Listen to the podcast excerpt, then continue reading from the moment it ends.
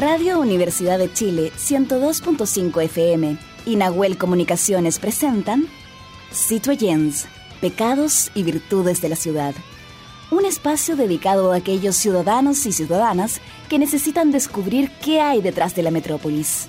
Bienvenidos al debate sonoro de ideas, al rescate de la memoria, al rito de la reunión para arreglar el mundo, a la capacidad de opinar y escuchar al otro. Con ustedes, los anfitriones de Citoyens.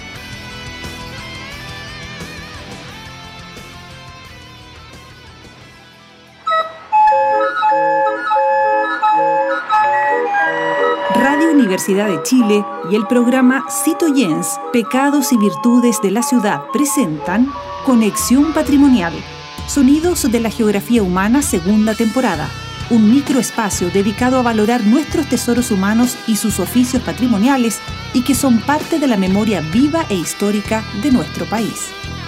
Este proyecto es financiado por el Fondo Nacional de Desarrollo Cultural y las Artes, ámbito regional de financiamiento, convocatoria 2023.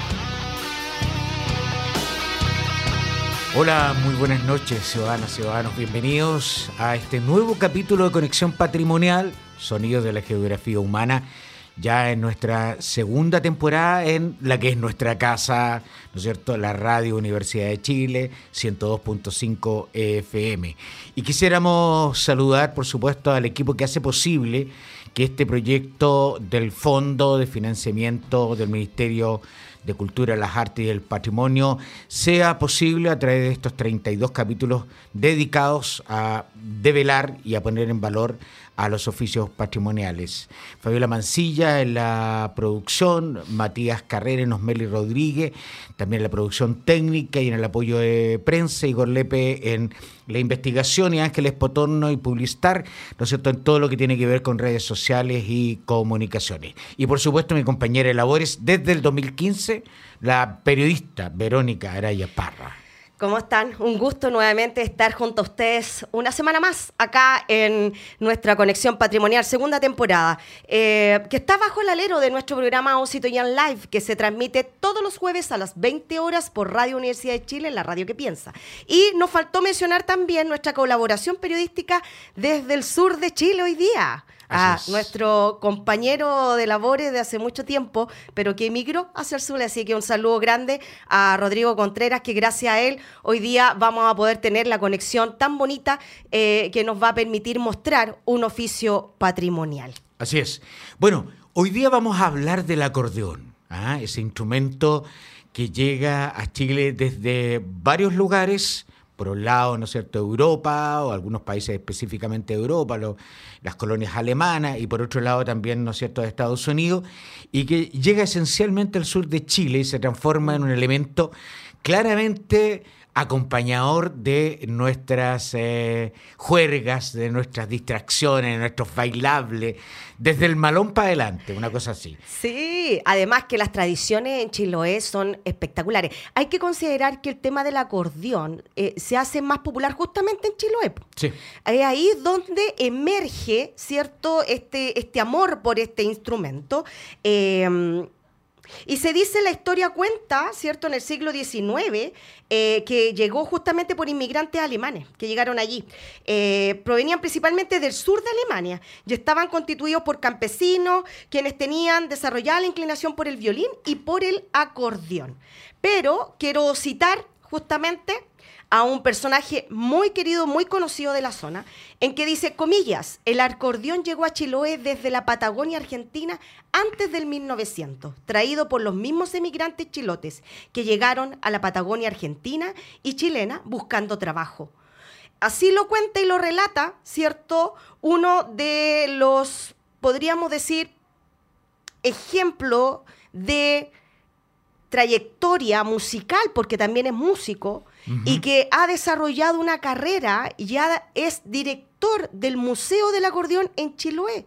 Y, no es menor, Jaime, en el 2015 le vamos a preguntar y cuál fue su experiencia, estuvo en Italia. Y de ahí vamos a profundizar el tema. Así que queremos darle la bienvenida a don Sergio Coliboro Barría, que es director del Museo de Acordeón, que nacido y criado en Chonchi, eh, y que además es enseñó por mucho tiempo a las nuevas generaciones sobre el tema del acordeón. Don Sergio, ¿cómo está? Muy buenas tardes, o sea, muy buenos días, perdón, buenas noches. Claro, usted, está saludando. Buenas tardes, buenas noches. buenas tardes, buenas noches. Eso. Ya, ahí está. ¿Cómo está, don eh, Sergio? Aquí lo estamos mirando. Mira qué linda la imagen, Jaime, eh, para que nuestros auditores también después nos puedan ver en las redes sociales lo que está en el fondo, en la parte de atrás de don Sergio. Así que gracias, don Sergio, por haber aceptado nuestra invitación. Gracias a usted igual. Bueno, el, acordeón uno lo puede, don Sergio, escuchar eh, a través de distintos ritmos. Eh, se luce en todos los ritmos. Si usted escucha un chamamé, chamamé, ¿no es cierto? Si escucha una polca, se escucha una cueca, se escucha un balsecito. Bueno, y en todo, por supuesto, el acordeón es quien acompaña. Es más, yo diría que el acordeón por sí solo puede acompañar la fiesta. No necesita más instrumentos. ¿Es así o no es así, mi estimado? Exactamente, tiene toda la razón usted. Eh, el acordeón es uno de los instrumentos más completos que existe para hacer música. el acordeón sirve para hacer música de distinto tipo, desde música docta hasta, bueno, lo popular que conocemos hoy día. Y de su llegada a Chiloé pasó a ser parte de la vida cotidiana del chilote. Mm. Mire lo curioso de esto que fue tan importante, ha sido tan importante la llegada del acordeón que también desplazó a otro instrumento. Esto yo en su momento lo he dicho muchas cosas yo acá en Chiloé sobre este tema. Y hay personas, oradores, grandes oratorios que, que han hecho acá eh, en entrevistas, también por la televisión, que se han colgado, muchos personajes se han colgado de la, lo que yo he averiguado con el tiempo. fue el destructor de uno de los instrumentos más típicos que, que pudo haber existido en Chile, como fue el violín. Oh. Así que no nos olvidemos una cosa de eso, uno mató al otro. Así que lo descubrí eh, en mi quehaceres, digámoslo, musicales por toda la isla de Chiloé, tocando en distintas partes. En algunas partes todavía eh, se maneja el violín, pero ya no, no funciona mucho. Don Sergio, me llama la atención por, por, la historia de, nosotros estuvimos estudiando sobre su historia. Usted a partir del 2008 comenzó a exhibir 24 más o menos acordeones, pero hoy día ya lleva 60, me, si me puede corregir si lleva más de 60 o ya tiene 60. Eh, ¿Qué lo motivó para poder eh, llevar y hacer este museo ahí en Chonchi? Mire, el 2002, conjuntamente con el Departamento de Cultura de Castro, especialmente con, el señor Dante Montiel, que estaba a cargo en aquellos años de la, de la dirección del Departamento de Cultura de Castro, eh, empezamos a formar talleres con él partimos el 2002 enseñando a tocar acordeón en Castro, primeramente.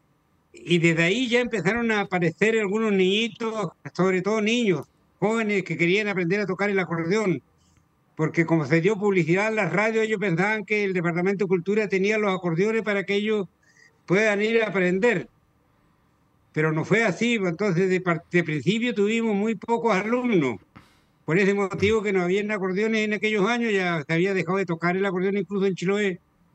Por ese motivo yo empecé a enseñar conjuntamente con, acompañado con don Dante Montiel. Él, él, fue el que aportó todos los medios ahí para la, sala, especialmente la publicidad para que se hagan los talleres. Y fue así como yo me, me aboqué a, a, buscar acordeones por todo Chiloé, como yo empecé, había ya empezado a trabajar en reparación de acordeones empecé a comprar acordeones por todo Chiloé, me dediqué a medida de que tuve dinero, porque igual es caro comprarse un acordeón hasta los días de hoy. Y esos acordeoncitos en mal estado los fui componiendo yo y se los fui prestando a mi alumno. Así partió todo por una necesidad. Yo jamás en mi mente estuvo la posibilidad de, crear un museo. Ya, eh, la fecha está equivocada y lo voy a corregir yo en 2010. 2010. En 2010 tenía yo en mi poder 24 acordeones. Ya. con las 24 acordeones logramos con la municipalidad de Chonchi eh, eh, levantar la primera, se llamó exposición de acordeones el 2010, con 24 acordeones lo hicimos, y hoy día en la actualidad ya tenemos 100 acordeones, pero en el museo solamente la capacidad, tenemos amontonados acordeones acá, de 80 acordeones más o menos están a disposición en el museo. Ujú. Don Sergio, eh, a ver, para que también eh, quienes nos están viendo y nos estén escuchando lo conozcan un poco más a usted, ¿de dónde viene eh, esa raíz suya respecto a la música y al acordeón y hacia dónde va? Es decir, ¿hubo abuelos, padres por un lado y habrán hijos que quieran seguir con aquello? Mi padre fue primera generación. Eh, mi padre fue oriundo de la localidad de Yaldá, comuna de Quellón. Y él fue el primer músico eh, acordeonista de la familia. La familia directa, pues de mi abuelo. Mi abuelo no tocó instrumento, él. Eh, pero mi padre fue el primer acordeonista. De hecho, los hermanos de él tocaron guitarra, pero no. Eh, y de ahí partimos. Nosotros ya llevamos eh, cuatro generaciones ya de acordeonistas. Mi padre, eh, mi persona, mi hijo y mis nietos. Ah, chupaya. Entonces Ya. llevamos ya cuatro generaciones y más con el museo que levantamos. Gracias a Dios no, no va a desaparecer dentro de la familia Coliboro por lo menos eh, el acordeón. Así que hay acordeones para rato acá en Chonchi, en Chiloé. Hay algo que me llama la atención porque justamente estamos con el tema del patrimonio, que es un concepto bastante importante, don Sergio. Y creo, esto a lo mejor, no sé, Jaime, ¿qué opinas tú? Pero eh, creo que justamente el oficio de don Sergio, y no sé si él opina lo mismo, eh, ¿por qué vendría siendo un patrimonio? Porque él no solamente toca el acordeón, sino él buscó, re- rescató Es un luthier. arregló Mm. y él además toca y hace que el ciudadano escuche los sonidos de cada uno de esos acordeón, porque no solamente los tiene ahí eh, en exhibición, sino también que hace que el público pueda escuchar este sonido tan bonito. Y eso yo creo que lo hace parte importante de por qué está en nuestro programa. El hecho de que no solamente es un oficio, sino solamente también es un oficio que está al servicio de la comunidad. Eh, partiendo de ahí, don Sergio, eh, cuando usted logra junto, como nos comentaba recién, logra junto con la municipalidad crear este museo, ¿su objetivo cuál era principalmente? Dar, eh, dar más a conocer este instrumento. ¿Cuál fue la idea que usted tuvo como objetivo de crear específicamente este museo? Bueno, eh, la idea no fue hacerle el museo, la idea era durante el verano, todos los veranos, poder eh, hacer la exposición de acordeones. Así yo lo llamé yo, porque eso es lo que era. Hasta los días de hoy creo que sigue haciendo, eh, siendo así, porque acá no están las capacidades como para llamarlo museo esto, porque no están las condiciones, pero es exactamente una sala de exposición solamente. ¿Y quién le puso museo? Entonces, que, que, eh, mire, el 2010, cuando hice la exposición, las personas que visitaron la exposición, ellos lo subieron a las redes sociales como el Museo del Acordeón Sergio Perfecto. Coliboro de Chonchichiloé. Eh, Y así quedó establecido por las mismas personas que visitaron eh, Chiloé en aquel año, el 2010, en febrero, enero y febrero, y ellos fueron los que bautizaron, las mismas personas bautizaron como museo el espacio. Mm, Así que mm, la municipalidad solamente aportó con el primer año con el espacio para levantar la exposición, de ahí jamás, nunca más la municipalidad se ha preocupado de dónde estén los acordeones, sino que yo del 2011 he venido arrendando lugares donde exponer mis acordeones. Entonces, ¿qué es lo que pasó después cuando ya eh, los colegios empezaron a comprar sus acordeones? Después que una vez que yo enseñé por, todo, por todas partes, en siete comunas, tiene 10 comunas Chiloé, en siete comunas trabajé enseñando a tocar acordeón. Y de ahí empezaron a comprar acordeones los colegios, los departamentos de cultura, incluso las juntas de vecinos con proyectos lograron adquirir acordeones. Y, una vez que ya esos establecimientos crearon sus propios talleres, yo tomé mis acordeones y nunca más las llevé para ningún lado. Es por eso que se ha mantenido en el tiempo durante todo el año a partir del 2013 en adelante.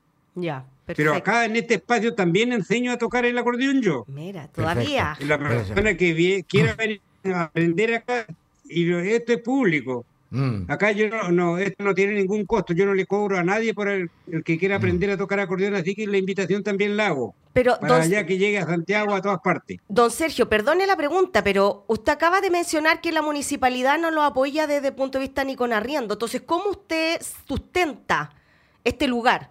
Para que lleguen los turistas, porque usted hace pasar a los turistas, para que los turistas bailen ahí también un, un vals, ¿cierto? Cuando usted está tocando. ¿Cómo usted cuida ese lugar? ¿Cuáles son los recursos? ¿De dónde saca los recursos? Eh, fue, fue complicado al comienzo porque en, el verano el aporte alcanza demasiado. Eh, el, el 2011, a ver, el 2010, cuando yo hice la primera exposición, coloqué una cajita, preparé una cajita donde viene zapato. Ya. Y le colocamos con mi hija un papel de regalo encima. y un letrerito que decía, su aporte ayudará a comprar más acordeones.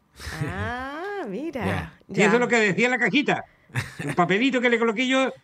Y todos los años cuando venían personas, porque ha venido gente año tras año, y siempre ellos se daban cuenta que el aporte que ellos daban era cierto, yo no me lo comía la plata, porque yo como trabajaba en reparación de acordeones y también soy artesano, yo soy artesano en madera, llegué a construir, construyo violines, yo hago muchas cosas con mi, esta manito que Dios me dio, mi inteligencia.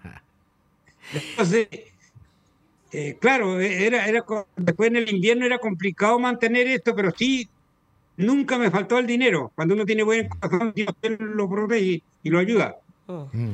Eh, y así he ido eh, solventando los gastos. Hoy día, ya llevo más de un año, eh, la gente igual me hace la pregunta cómo lo mantiene esto. Y yo le digo, bueno, gracias al aporte de todos los chilenos con sus impuestos, yo recibo la pensión solidaria. Y exactamente con esa pensión yo en este momento pago alrededor de 200 mil pesos el arriendo de, este, de esta sala acá. Y con, esa, con ese sueldo a mí me alcanza para pagar. Mm. Eh, pero no me sobra nada. Pero está, esa plata está destinado todos los meses Ah. Para pagar el arriendo gracias al aporte de todos los chilenos con, sus impuestos sido favorecido. Sí, don Sergio, sí, yo, yo entiendo que eh, muchos de nosotros ah, nos movemos y nos mueve la pasión, el cariño por, por lo que hacemos.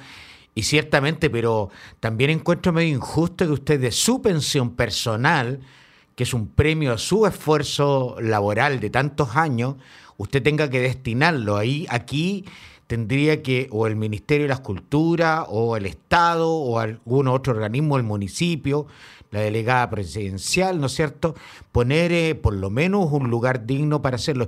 Yo tuve la posibilidad, don Sergio, de conocer su museo. El, el año 2017 con mi nieto viajamos a Chiloé, estuvimos en su museo y ahí nos encontramos con un chico que no tiene que haber tenido más de ocho años, que nos interpretó eh, justamente una pieza muy especial. Y yo no sé si es posible, don Sergio, abusar de su cariño y que usted nos pueda tocar una cosa muy breve, que es un ritmo bastante poco conocido en Chile, porque básicamente viene de la Patagonia Argentina, que es el chamamé. Si nos puede tocar un poquito de chamamé, si fuera posible. Mire, em, vamos a hacer lo siguiente, vamos a tocar eh, algo más tradicional todavía. Ah. El chamamé em, es un ritmo que fue creado entre las tres fronteras del norte de Argentina, que está en el norte de Argentina, que fue en la frontera de Argentina, Paraguay y Brasil. Ya. Ahí se crea el chamamé. Ya. Pero ninguno de estos tres países se ha adjudicado la autoría o, ellos, ellos dicen que se nace en esa frontera el chamamé, pero ningún país se adjudica la autoría. Perfecto.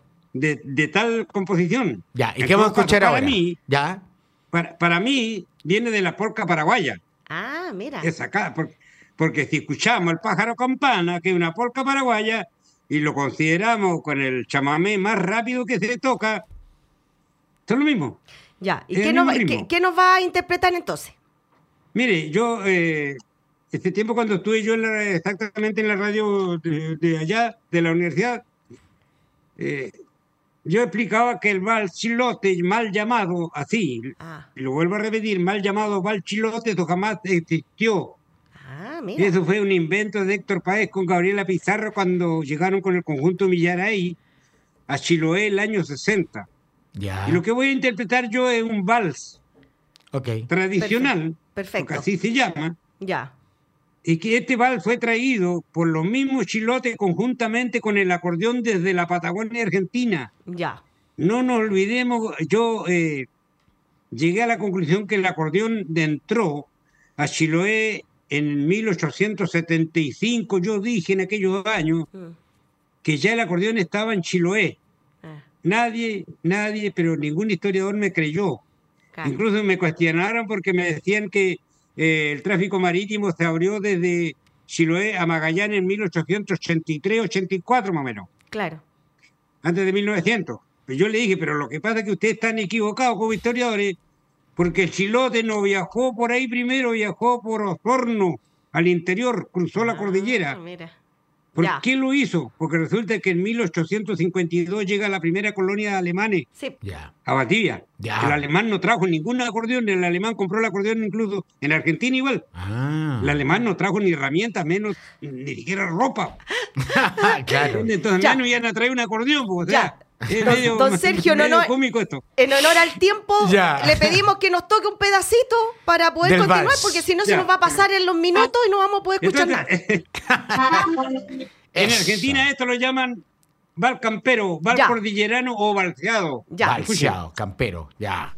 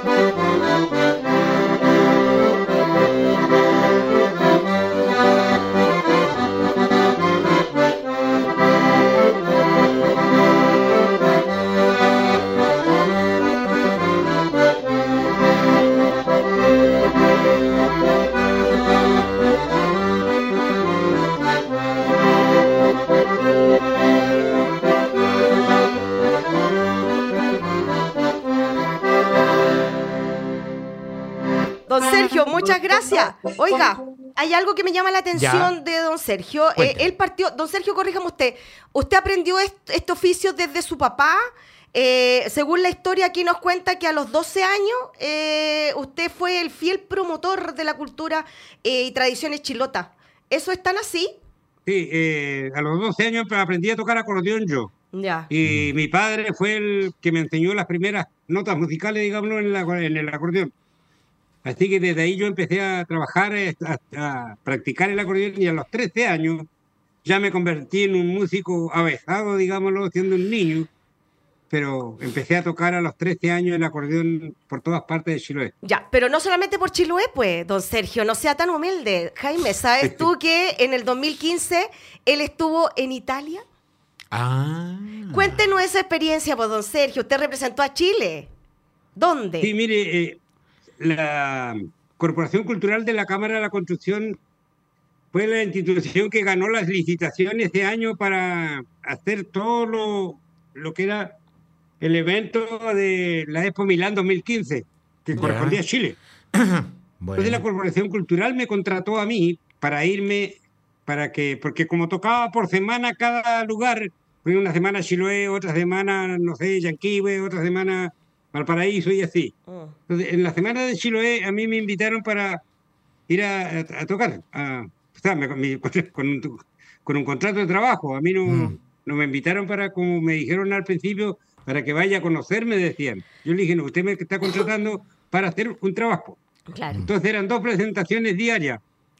Pero lo más raro de esto y cómico era que quería que vaya a tocar solo el acordeón yo allá.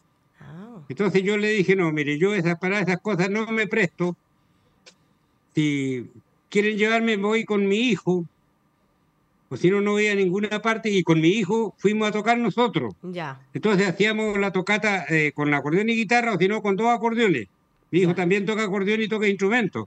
Ya. Entonces fue así como participamos durante seis días en la Expo Milán, Italia. Y realmente fui el único chilote que, que estuvo allá tocando instrumentos. Mm. Me hubiese gustado que se había como les dije yo en su momento, a las personas gustado que hubiesen habido otros chilotes también allá tocando. Sí. Pero fue una buena experiencia, aprendí mucho, eh, siempre se aprende, todos los días aprendemos. Así que también agradecido por bueno, la institución que me contrató, se consideró mi participación y fue una buena experiencia. Don Sergio, su sala de exposiciones, podríamos decir que es la más grande en América Latina de acordeón. ¿Usted sabe si hay en otro lugar en América Latina donde esté mostrando tantos acordeones, diferentes tipos de acordeón? Mire, eh, este, este museo tiene, una, caracter- tiene dos características importantes. El museo que está en Italia es exclusivamente de la marca Soprani, Ya. Ya. exclusivo, no, no tienen otros acordeones que no sean Soprani. Paolo Soprani, eh, Settimio Soprani, eh, Silvio Soprani, que son los, fueron los hijos después de, los, de Settimio y de Paolo. Eso, esa es la línea del Museo del Acordeón que queda en Castelfidardo, en, en Italia. Ya, Ya. perfecto. Cerca de la frontera con Francia, por ahí está cerca como a 200 kilómetros más o menos. Ya. Es un pueblito chico de, de Italia. Pero en América, don Sergio. En América hay tres museos con este. Está el de Valledupar, Colombia, que prácticamente no tiene muchos acordeones. Es la historia del vallenato, el Vallenato, del acordeón sí. más que nada. Ya. Sí. Del acordeón diatónico, sobre todo. Resalta más el acordeón diatónico ahí. Mm. Ya. Y el que está en Argentina, eh, que es de la familia Anconetani, porque la familia Anconetani fue dueña de una marca de acordeones y de una fábrica de acordeones de marca Anconetani. Perfecto. Pero en 1990 cerraron la fábrica y la convirtieron en un museo. Ah, y ese ya. museo también es exclusivamente puras acordeones perfecto. O sea, don Sergio, podríamos decir entonces que, eh, junto con agradecerle, por supuesto, eh, que se haya contactado con nosotros desde tan lejos, desde la isla grande de Chiloé de Chonchi específicamente, agradecerle su gentileza y decir que tenemos un verdadero patrimonio eh, material en términos de acordeón e inmaterial con, ¿no es cierto?, la generación que comienza con su padre, que ya va en su nieto. Así que tenemos para rato, como dice usted, para tocar eh, acordeón Verónica. Sí, bueno, le queremos dar las gracias a don Sergio, don Sergio eh, Coliboro Barra, director y dueño de, en este, de la sala de exposiciones, ¿ah? Él nos corrigió. Sí. porque la gente le puso museo, pero en realidad él le puso sala de exposiciones. Eh, está ubicado, la dirección claramente Pedro José Andrade, 179-185 en Chonchi, Los Lagos. Así que para que todos quienes viajen a, a- a esta región puedan pasar a verlo. Don Sergio, un abrazo gigante desde Santiago, muy agradecidos por habernos acompañado y haber mostrado justamente y habernos contado parte de este oficio tan hermoso. Se lo agradecemos, de verdad. Sí, muchas gracias a ustedes también y me hubiese gustado que estos programas, eh, mire, voy a- que me dan un poquito más de tiempo. Ayer Tenemos menos de un minuto. eh, pasaron varios cursos de un colegio acá de Chonchi. Ya. Incluso andaba un profesor de historia con ellos. Y yo le pregunté que el, doc- que el profesor explique qué es lo que significa patrimonio. Claro. Entonces ellos lo relacionan con la cultura. Yo le dije, no, no es necesariamente con la cultura. Claro. Yo le digo porque el ejemplo más sencillo es cuando las personas eh, van a ser diputados, senadores, todo, le piden Sí. que declaren su patrimonio y qué es lo que significa patrimonio Propio. Mío, lo que yo Exacto. tengo. Claro. Exacto, Sí, pues, exacto. exacto. Sí. El Ya. único patrimonio del acordeón es mío. míos. Ya, don Sergio, muchas gracias. Que Gracias, esté muy bien. que esté muy bien. Que esté muy muchas bien, gracias. ya. Lo Chao, dejo chao. acá con el- Muchas Gracias, gracias. Oye, gracias. antes de irnos a la pausa, un minuto. Bingo a beneficio en la comuna de Maipú, en el Estadio Santiago Bueras, a las 15 horas, el día 10 de junio, en beneficio a una familia que se le incendió la casa. Vamos a una pausa y volvemos. Al Big Bang.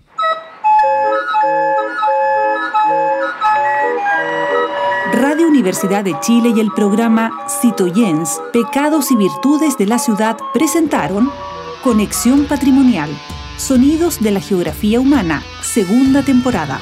Un microespacio dedicado a valorar nuestros tesoros humanos y sus oficios patrimoniales y que son parte de la memoria viva e histórica de nuestro país.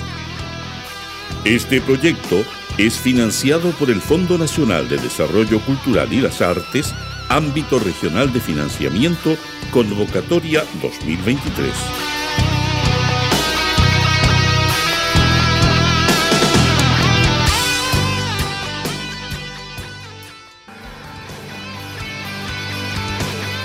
En la Plaza de Abasto todo puede suceder, porque es un lugar de encuentro con las ideas, los mundos y los personajes de la ciudad.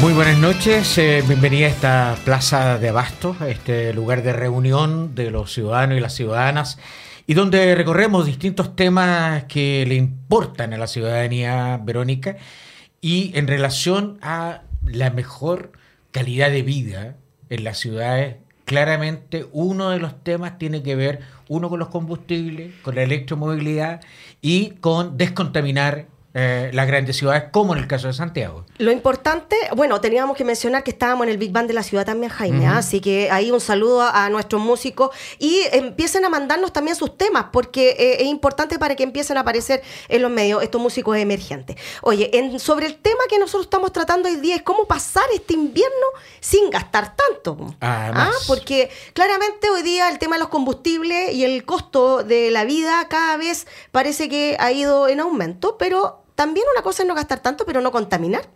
Lo importante es no contaminar dentro de la casa, porque una cosa es que nos vamos a calefaccionar, ¿cierto? Vamos a estar calentitos, pero ¿de qué manera lo vamos a hacer para no estar contaminando? Porque también nos afecta la salud. Pero para eso, y profundizar un poquito más en el tema, está con nosotros y agradecemos su compañía, Marta Cabezas Vargas, superintendente de electricidad y combustible. ¿Cómo estás, Marta? Gracias por aceptar nuestra invitación. Muy buenas noches, Jaime. Muy buenas noches, Verónica. Gracias por la invitación. Oye, el Jaime. perdona, la primera pregunta que quiero hacer a la superintendenta es: ¿qué hace la superintendencia? Porque eh, suena un poco lejano, ¿no es cierto?, a la labor. Sí. Pero espérame un poquito porque hay que felicitarla. ¿Por qué? Porque es la primera mujer escogida en un sistema de alta eh, dirección pública. Así que tenemos que ahí ah. también, pues, un aplauso. Un aplauso. muchas gracias, muchas gracias. Es súper importante ese tema, eso no hay que dejarlo, de, lado. Ya, oye, eh, sí, pues, eso. Bueno, ¿Qué hace la superintendencia? ¿Qué hace la superintendencia? Respondo la pregunta. Eh, la superintendencia vamos a enmarcarla en el Ministerio de Energía. Ya. Y la superintendencia es un ente fiscalizador. ¿Y qué fiscaliza la superintendencia? A todas las empresas del rubro electricidad, gas y combustibles líquidos. A todas las empresas que nos dan la luz en nuestros hogares, las que las transportan, las que las generan. ¿Qué fiscalizamos de ellas? Cuando se corta la luz, cuando nos llega una boleta que no entendemos, que no sabemos por qué está el cobro las personas pueden reclamar a la empresa y al no estar conformes con esa respuesta pueden recurrir a la superintendencia a través de diferentes medios. La página web, el celular, con convenios con municipios. En las direcciones regionales tenemos una dirección regional en cada región. Y lo mismo en el ámbito de los combustibles. Eh, la estación de servicio, el combustible que me cargaron, en la cuenta del gas, el cilindro del gas, eh, todo ese tipo de situaciones con las que uno convive como usuario del ámbito de la energía y tiene dudas, eh, primero reclama a la empresa y al no estar conforme con la superintendencia puede hacer su presentación o reclamo. O sea, ¿hay multa de por medio, superintendente? Bueno, justamente lo que fiscalizamos es el cumplimiento de la normativa, que, está, que las empresas cumplan la normativa que existe y al no cumplirla, bueno, como todo en este, en este mundo, el que no cumple paga. Por lo tanto, acá el incumplimiento puede dar eh, origen a una instrucción de rápido eh, reparar el problema o sanciones que van hasta 100 millones de pesos y más. Ahora, perdón, disculpa, disculpa, disculpa. Pero uh, usted, superintendenta, nombraba las empresas. Pero ¿qué pasa, por ejemplo, con los ciudadanos o ciudadanas que se cuelgan en un momento determinado. También hay multa para la ciudadanía, porque nos hablaba de empresas nomás. Bueno, sí, pues la ciudadanía también tiene responsabilidades. los propietarios de las, de las casas perdón, son los eh, responsables de mantener las instalaciones en buen estado.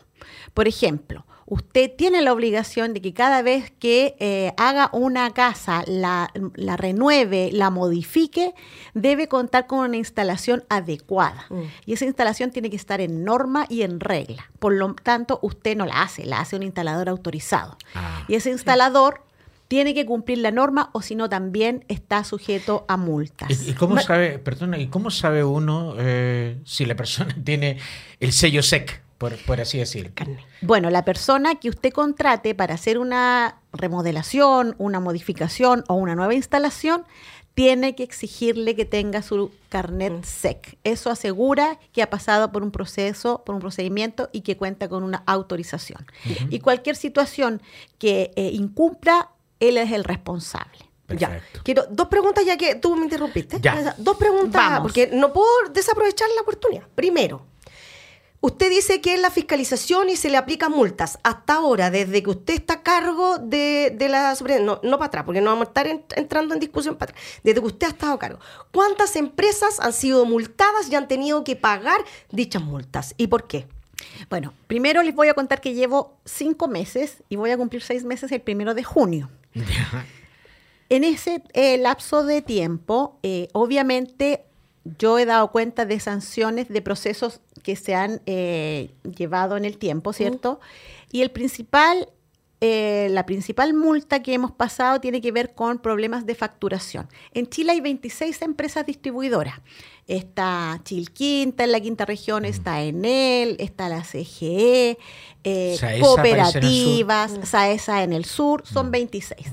Esas distribuidoras, que son las que traen la electricidad a nuestros hogares, cumplen y tienen que cumplir la normativa en seguridad y en calidad. Y en calidad de servicio es que a usted le llegue una factura con lo que consumió, ni un peso más ni un peso menos. Cuando ha habido errores en la entrega de la boleta, errores en el monto eh, o en los procedimientos, las eh, empresas han sido sancionadas. Y diría que hasta aquí, en los cinco meses, eh, al menos una vez han tenido sanciones más de la Ya. mitad de las empresas. O sea, han habido sanciones y han, y han pagado. Ese es un proceso que deben acreditar ante la tesorería de, eh, de la República y ese es un proceso que Y Sí, porque es ¿Y súper si no? importante el Sí. tema de la fiscalización, porque usted me dice que fiscalizan ya, pero te- ¿a concreto se paga, Sí. han pagado. Bueno, hay todo un proceso en que eh, las, la- las empresas o las personas que, que- que reciben una multa de la superintendencia tienen un periodo para apelar, luego pueden ir a tribunales, etcétera, etcétera. Perfecto. Pero en general sí hacemos el seguimiento y las multas se pagan. Sí, superintendenta, eh, a propósito, ¿no es cierto?, de otro tipo de energía, porque ustedes son superintendencia de electricidad y combustible. Eh, hubo una explosión de gas en una vivienda de la comuna de Lobarnechea que dejó a varios lesionados y, por cierto, un fallecido. Entonces, ¿cómo podemos saber si esas instalaciones tienen la supervisión y el monitoreo que corresponda? Y estoy pensando, por ejemplo, en los edificios, y edificios que ya y llevan... son casas antiguas, no o son casas casas, antiguas, nuevas. exacto. ¿ya? Entonces eso significa que una, una de dos, pues, o sea, hicieron una instalación a media o realmente estaba con la ¿Cómo, fiscalización. cómo cómo- ¿Cuál fue el diagnóstico de ustedes respecto a ese tema? Bueno, ese tema en particular sigue en investigación por parte del Ministerio Público, por lo tanto es una investigación Ya. que no está cerrada. Sin embargo, voy a hablar en general, y muy buen punto ahora que viene el frío y, Exacto. Y los edificios y nos calentamos con... Bueno, si ustedes han visto en edificios, hay unos sellos que son rojo, verde y amarillo, y esos dan cuenta del estado de la instalación de gas. Porque así como les decía que hay actores que son los instaladores eléctricos para la electricidad, hay actores que son instaladores de gas Perfecto. para los edificios. Por lo tanto, cada vez que eh, uno se instala en un edificio por primera vez, tiene que haber un certificador que dice, este edificio cumple, cumplen sus cañerías, cumplen sus artefactos, hace una prueba a todo el edificio y pone el sello. Mm. Y ese sello, los propietarios con el administrador tienen la obligación de ir renovándolo periódicamente y para eso deben contratar cada vez a un certificador que da cuenta de que la instalación está en buen estado y si no, hacer las mejoras. Eso ha disminuido mucho la cantidad de accidentes desde que se inició este procedimiento de certificación por estos instaladores autorizados. Mm. Eso significa que eh, eh, son instituciones que se dedican a verificar el cumplimiento de esto. Ahora, esos son en los edificios. En las eh, casas, casas. son, no existe la misma obligatoriedad para las casas en uso, para las casas antiguas, es el propietario el responsable. ¿Por qué no existe la misma obligatoriedad? Sí, No, como- no, sí, eh, o sea, la obligatoriedad de Sí. mantener las instalaciones está. Lo que no está este, este ente certificador del edificio. Ya. Es otra la modalidad. Uno puede contratar, a un, debe contratar a un instalador autorizado para revisar todas sus eh, instalaciones de gas. Porque en Chile uno sabemos que es electricista en potencia o mm. en potencia. Y esos son los que, los que generan que hayan condiciones de inseguridad. A veces por no hacer el gasto eh, en contratar a una persona que sabe, nos podemos exponer hacer mal una instalación. Mm. Las instalaciones que más vemos, que más mm, que, se hacen mal, digamos, es cuando uno instala el, el calefón dentro del baño, mm. cuando lo instala sin un ducto que vaya al exterior, cuando lo instala sin los cuidados que requieren este tipo de energético, que como vimos cuando en algunas ocasiones cuando hay acumulación de gas toda la noche en un sector, incluso al prender la luz, puede explotar. Lo que nosotros hemos investigado en el pasado tiene que ver con conductas que, justamente hacen que la persona haga la instalación. Por lo tanto, aquí la recomendación es a no confiarse. Una pequeña mala eh, em, maniobra puede generar una acumulación de gas. Superintendente, vamos, vamos a los tips que son los importantes, que son los que recogen nuestras ciudadanas y ciudadanos que nos están eh, escuchando y viendo. Eh, hay elementos que uno podría llegar a pensar, ¿no es cierto?, que eh, en términos económicos eh, mejoran o empeoran la calidad de vida. Entonces, por ejemplo, en la calefacción tenemos por un lado, ¿no es cierto?, eh, la electricidad y por otro lado tenemos la parafina, por así decirlo, o el gas. En términos económicos, ¿qué, qué es lo más recomendable? ¿Con qué debiera uno calefaccionarse? Y en términos de, a ver, de factibilidad también energética, o sea, porque tú puedes tener algo más barato, pero que se demora tres veces más en calefaccionar. Sí, bueno, ahí vamos a responder varias preguntas que uno mismo se hace como usuario. Claro. ¿Qué, ¿Con qué calefacciono mi hogar? Bueno, va a depender también de, los metros cuadrados, va a depender de las personas que viven ahí. Y ahí son recomendaciones más o menos de sentido común, que, uno ya, ya lo, advierte cada año que, que necesita calefaccionar. Por ejemplo, si tengo personas enfermas, niños, guaguitas, voy a tener que preferir una combustión eh, limpia. Las más limpias son obviamente la electricidad y también lo son eh, el gas de cañería, que no hay en todas las regiones y no hay en todas las ciudades. Por lo tanto, ahí diríamos que la electricidad, cuando tengo personas con condiciones de salud delicadas, yo debería optar por esa. ¿Por qué? Porque las otras todas hacen emisiones al ambiente. Perdón, ¿tú, acabas de hacer una distinción. O sea, ¿el gas de cañería es más limpio que el que viene en cilindro? En el gas de el gas en general es más limpio. El gas en general. más, limpio que, por ejemplo, eh, alguno que de emisiones al ambiente. Perfecto, perfecto. Ahora, en términos de generales, mm. lo que se ve es que eh, con la aparición de los aires como el que tienen en, este, en esta sala, un aire acondicionado que es de frío y de calor, son los que tienen la mejor relación calidad y precio.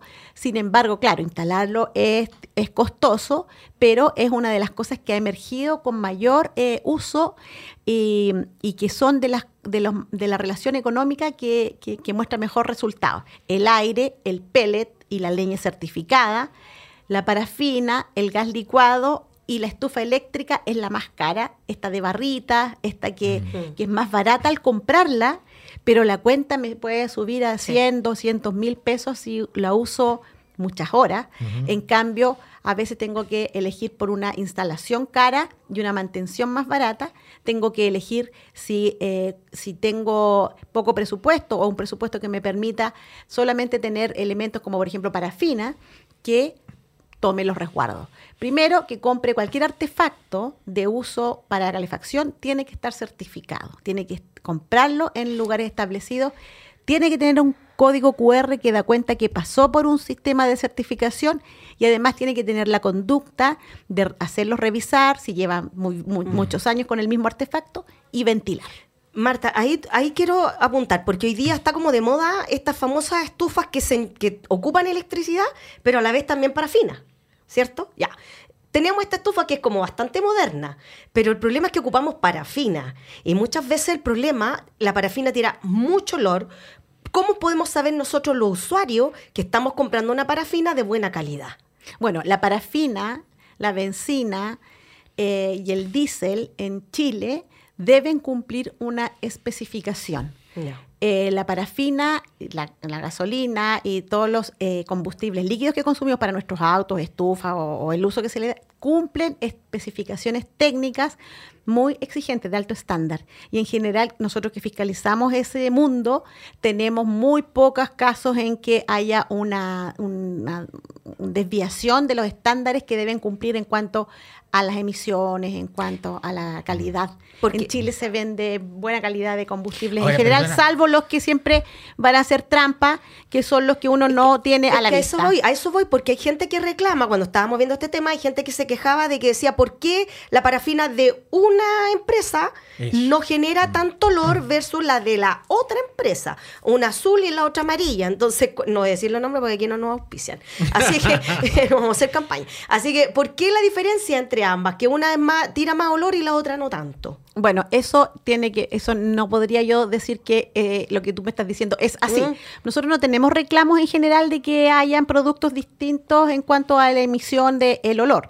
Sin embargo, eh, lo que nosotros nos fijamos es que esté en buen estado el artefacto y la parafina la compre en lugar establecido, porque así se va a garantizar que cumpla con las especificaciones de mm. emisiones y de calidad. Superintendenta, quiero, quiero volver al tema de los califón porque, claro, cuando uno en general en la ciudad o, la ciudad capital, uno llega a, un lugar, a un departamento, una casa y está todo instalado. Pero cuando uno empieza, que es mi caso también, y de mucho, empieza a, construir en una zona rural donde no hay nada, ¿no es cierto?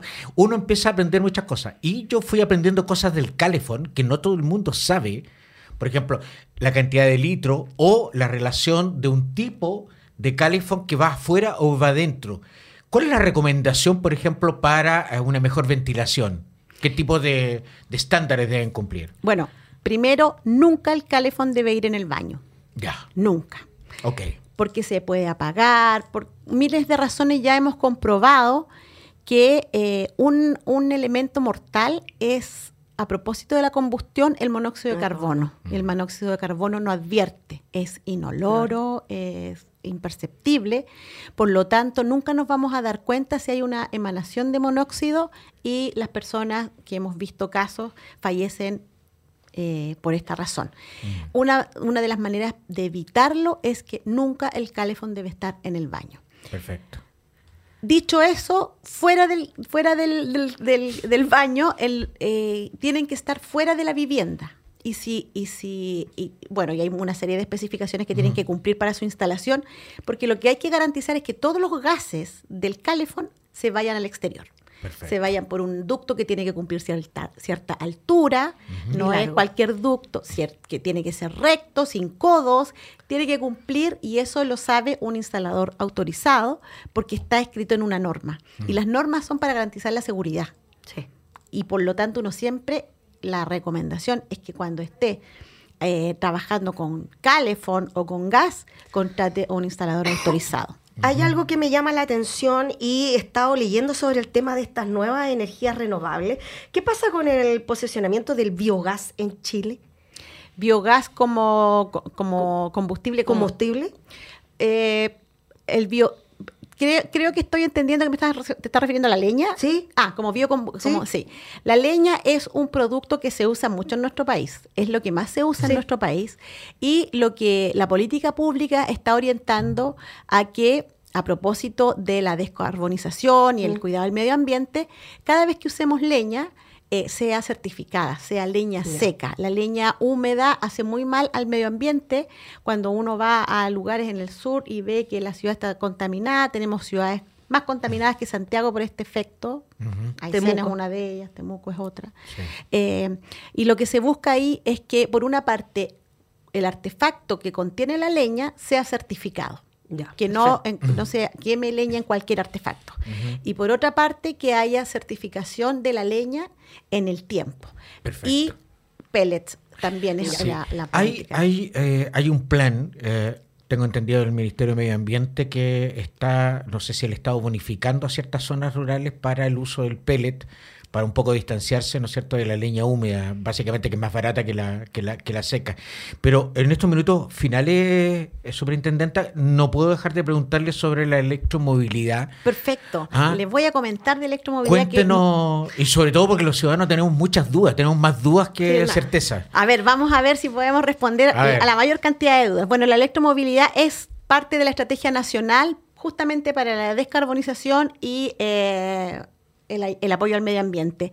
Y es tan así que es importante desarrollar esta nueva tecnología que en Chile, por ejemplo, un dato importante, somos el segundo país después de China con mayor cantidad de buses eléctricos. Ya. Adicionalmente, somos el primer país en Latinoamérica con la red de electrolineras, que electrolineras es donde yo cargo un automóvil eléctrico eh, en el país, que va de La Serena a Temuco y prontamente a Puerto Montt. Esto significa que cada 200 kilómetros hay un cargador de auto. Si usted se compra un auto eléctrico, el auto viene con un cargador. Ese cargador ya está autorizado por la Superintendencia de Electricidad y Combustibles y ya puede ser usado. ¿Qué significa eso? Que yo me compro el auto y lo puedo enchufar en mi casa.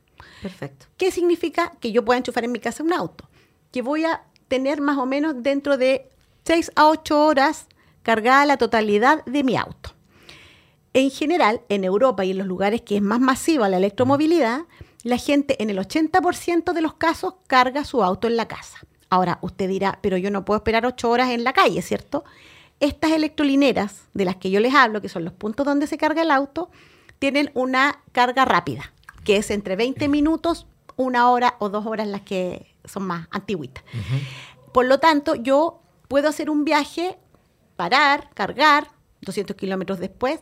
Y adicionalmente, la nueva tecnología ha permitido que vayan llegando autos que tienen una autonomía de 200, 400 y ahora hasta unos que tienen 1000 kilómetros. Superintendenta, eh, eso en relación a los ciudadanos, pero ¿qué, pasa, por ejemplo? ¿hay, ¿hay, algún diálogo, alguna conversación entre el Estado y los privados, de tal manera que, por ejemplo, que las grandes empresas que son distribuidoras retail o otro tipo de productos se puedan meter a este tema de la electromovilidad? Bueno, sin duda, este es un esfuerzo público-privado. Este es un esfuerzo público-privado en relación a que todos los actores estamos trabajando para llevar adelante. El Estado dando las facilidades para que existan los permisos, para que se certifiquen los automóviles que vayan llegando.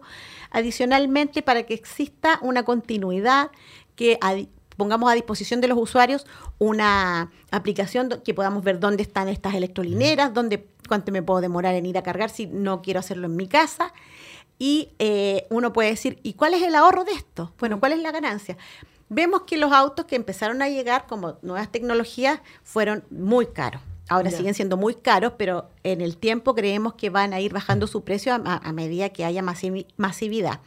Si yo uso hoy día un auto normalmente con cuatro personas y más o menos gasto 100 mil pesos en benzina o, el combustible que yo le echo a mi auto hoy, en el auto eléctrico voy a gastar 20 mil por el mismo uso. Perfecto. Por lo tanto, en unos 5 o 6 años, con un auto que más o menos me cueste lo mismo que me costó mm. el anterior, puedo recuperarla. Perfecto. Correcto. Bueno, ya pues. Oye, Marta Cabezas Vargas, superintendente de electricidad y combustible. Espero que podamos tener nuevamente su presencia acá para poder ir sacando algunas dudas, mm. ¿cierto? Que podemos tener como ciudadanos informados que no, no, importa. Me imagino que el SEC no es solo crimen y castigo, ¿no? no Hay educación. Eh, ¿Dónde pueden los ciudadanos y las ciudadanas acudir con más eh. información y saber cuál es. educarse, educarse. El combustible más adecuado u otros temas. Bueno, sí, tenemos todo disponible ahí para que nuestro usuario consulte y tenga una respuesta muy rápida a través de nuestra página web mm.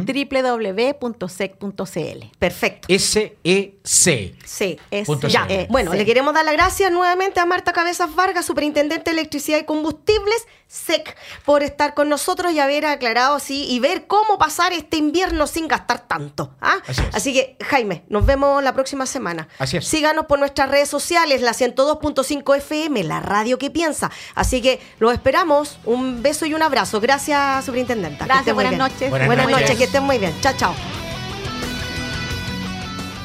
Radio Universidad de Chile 102.5 FM y Nahuel Comunicaciones presentaron Citoyens, Pecados y Virtudes de la Ciudad.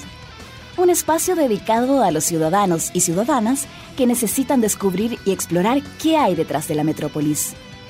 Nos volveremos a encontrar la próxima semana en algún lugar de la ciudad.